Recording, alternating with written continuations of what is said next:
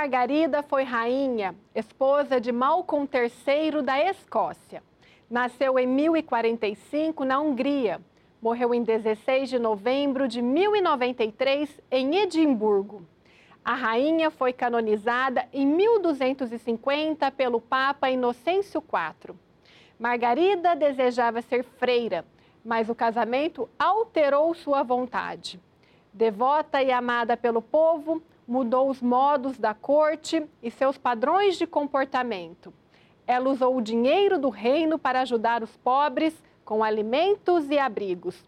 Encorajou o comércio exterior e fundou mosteiros e igrejas, incluindo uma abadia para abrigar uma relíquia da verdadeira cruz.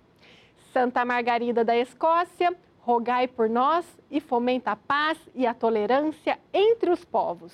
Giovanna Leonardi para a Rede Vida. Liberdade para construir um mundo melhor. É isto.